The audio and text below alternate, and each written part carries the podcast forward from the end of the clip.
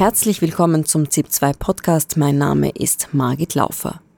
Nach dem Tod des bekannten Kreml-Kritikers Alexei Nawalny haben die Reaktionen international nicht auf sich warten lassen. Groß ist die Bestürzung und auch das Bedauern, dass der bekannte Kreml-Kritiker gestorben sei, so wie es heute die russischen Behörden veröffentlicht haben. Was bedeutet das nun für Russland und auch den aktuellen Präsidentschaftswahlkampf, in dem Präsident Wladimir Putin derzeit mittendrin ist? Dazu ist der Russland-Experte und Politikwissenschaftler Gerhard Mangott zu Gast. Herr Professor Mangott, da gab es wirklich schon einige Fälle, Personen, die unter mysteriösen Umständen zu Tode gekommen sind. Auch heute weiß man noch sehr wenig über die Todesumstände von Alexei Nawalny. Gehen Sie davon aus, dass man da in den kommenden Tagen noch ein bisschen mehr erfahren wird oder wird man nie restlos aufklären können, unter welchen Umständen er gestorben ist? Ich denke, ohne einen Umsturz in Russland wird man die Wahrheit nie erfahren. Aber es ist ganz egal, ob der Tod heute gewaltsam herbeigeführt wurde oder ob eines natürlichen Todes gestorben ist die Art und Weise, wie er drangsaliert wurde im Gefängnis, mit Schlafentzug, mit Einzelhaft, mit Aufwecken während der Nacht und mit der Nicht zur Verfügungstellung von Medikamenten zur Behandlung seiner Krankheiten, hat man an seiner Gesundheit immer wieder äh, böse Taten verübt und vielleicht ist er daran gestorben. Also es bleibt ein Verbrechen, ein grausames Verbrechen des russischen Staates. Wir haben äh, vorher Menschenrechtsaktivistin Irina Scherbakowa gehört. Sie sagt, es war ein politischer Mord. Würden Sie das unterschreiben? Und wenn er eines natürlichen Todes gestorben ist, war es auch Mord, aber es war halt anders herbeigeführt. Zuerst hat man versucht, ihn zu vergiften, jetzt ihn drangsaliert in Haft und dem könnte er jetzt zum Opfer gefallen sein. Und äh, wenn Nawalny äh, immer versucht hat, optimistisch zu bleiben, ja, in seinen Videos aus dem Gefängnis, wenn er zu Gerichtsverfahren zugeschaltet war, gesagt hat, Russland wird frei sein, Russland wird glücklich sein und gebt nicht auf, dann muss man doch immer wieder sich vor Augen führen, wie schwierig die Verhältnisse für ihn im Gefängnis waren, wie schwer es war, für Angehörige ihn zu besuchen, wie schwer es war, mit seinen Anwälten Kontakt aufzunehmen.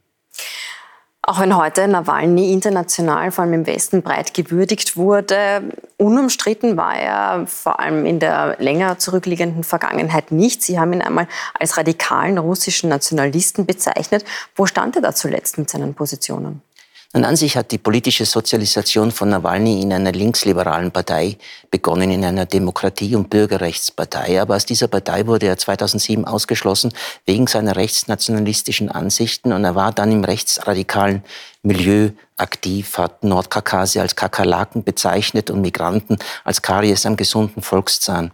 Man kann sagen, das ist sehr, sehr lange zurück, aber Nawalny hat sich dafür nie entschuldigt, er hat das nie äh, widerlegt, was er damals gesagt hat. Er hat das in einem Interview mit dem Guardian äh, 2017 und mit dem Spiegel 2020 sogar bestätigt. Auf der anderen Seite war er eben ein sehr, sehr mutiger Mann, der die Korruption in Russland auch unter Gefährdung eben seiner äh, Existenz, seiner beruflichen Existenz bekämpft hat und eben unter vorgeschobenen Gründen mehrfach verurteilt wurde. Und äh, das ist diese Widersprüchlichkeit dieser Person mutig, tapfer, aber eben auch äh, äh, diese Vergangenheit im rechten Nationalismus. Er hat auch viele homophobe Äußerungen gemacht, aber vielleicht muss man am Tag des Todes heute nicht unbedingt darüber sprechen.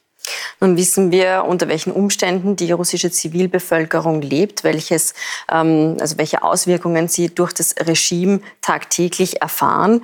Wieso hatte Putin offenbar so große Angst vor Nawalny, der ja ohnehin inhaftiert war, dass er ihn sogar im Dezember noch in eine Strafkolonie nach Sibirien versetzt hat und nur noch der Tod, ähm, wo ja die Umstände nicht geklärt sind. Warum hatte Putin Angst vor Nawalny? Nun, er hätte eigentlich keine Angst haben müssen, denn Nawalny war in Russland eine polarisierende Figur mit vielen Anhängern, aber auch mit vielen Gegnern. Aber Putin hat diese paranoide Angst, dass irgendwann ein Oppositioneller, der klein anfängt, zu einer Bedrohung werden kann.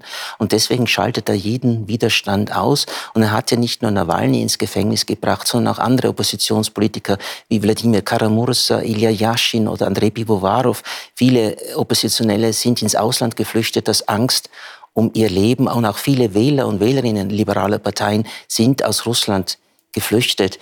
Und ähm, er hat eben mit großer Konsequenz und Härte hier eine Wüste hinterlassen in Russland mit der Ausschaltung der Opposition von Medien und NGOs, sodass in der nächsten Zeit ebenfalls nicht zu erwarten ist, dass wieder ein Keim aus diesem Wüstenboden heraufsprießt. Nun stehen im März die Präsidentenwahlen an, auch das ähm, sozusagen ein sehr äh, spannungsgeladenes Umfeld im Vorfeld dieser Wahl.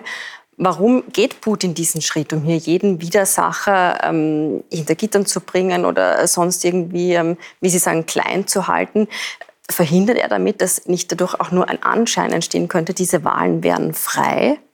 Nun, die Wahlen werden nicht frei sein, es werden keine Wahlen sein. Es ist eine Art Intronisation mit manipulierten Ergebnissen. Man spricht im russischen Präsidialamt von 80 Prozent, die er mindestens erreichen soll. Aber es soll eben nicht der Anschein äh, äh, entstehen, dass es eine Alternative, dass es grundsätzlich eine Alternative zu Putin gibt, die wachsen könnte, die stärker werden könnte. Und es wird immer ein Exempel statuiert gegenüber Oppositionellen, die charismatisch sind, die mobilisierungsstark sind um andere abzuschrecken, den gleichen Weg zu gehen oder sich mit diesem mobilisierungsstarken, charismatischen Führer der Opposition auch zu verbünden und sich zusammenzuschließen. Also Abschreckung und Ausschaltung jeder potenziellen Bedrohung, das ist das grundsätzliche Ziel äh, der Putin-Regierung. Gehen Sie davon aus, dass diese Abschreckung auch bei anderen Oppositionspolitikern ihre Wirkung zeigt oder könnte es denen jetzt sogar ähm, noch mehr Aufwind verschaffen? Nein, ich denke, es wird äh, kleinere Proteste geben, aber Massendemonstrationen muss Putin nicht fürchten. Denn es ist eben sehr gefährlich für Russen, auf die Straßen zu gehen und zu protestieren. Nawalny wurde wegen Extremismus verurteilt und nun für einen äh, gestorbenen äh, Extremisten zu demonstrieren, bedeutet nicht nur Arbeitsplatzverlust oder Studienplatzverlust, sondern das kann auch zu langen Haftstrafen führen. Und das wird äh, eben verhindern und der repressive Apparat, äh, den Putin zur Verfügung hat, um Demonstrationen niederzuschlagen, dass aus diesem Tod wirklich eine Protestwelle wird, die Putin fürchten müsste.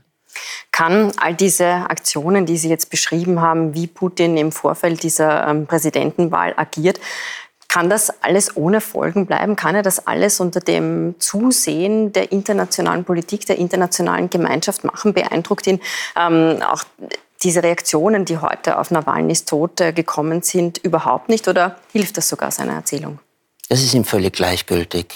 Äh, auch jeder radikale verbale Angriff auf ihn heute, von welchem Politiker auch immer, das kümmert ihn nicht. Er ist ohnehin im Westen isoliert, er ist ohnehin ein Aussätziger für den Westen und wie sein Image sich noch weiterentwickeln wird, das äh, kümmert ihn eben nicht. Und daher wird jede Kritik von außen zwar moralisch gerechtfertigt sein und auch politisch maßgeblich sein, aber sie wird nichts daran ändern, wie in Russland sich die Verhältnisse entwickeln. Und es wird Putin sozusagen nicht in die Enge treiben. Er ist derjenige, der unumstritten ist, weil er dafür sorgt, dass alle glauben, dass er unumstritten bleiben muss. Herr Professor Mangott, danke für Ihre Einschätzung und den Besuch im Studio. Gerne.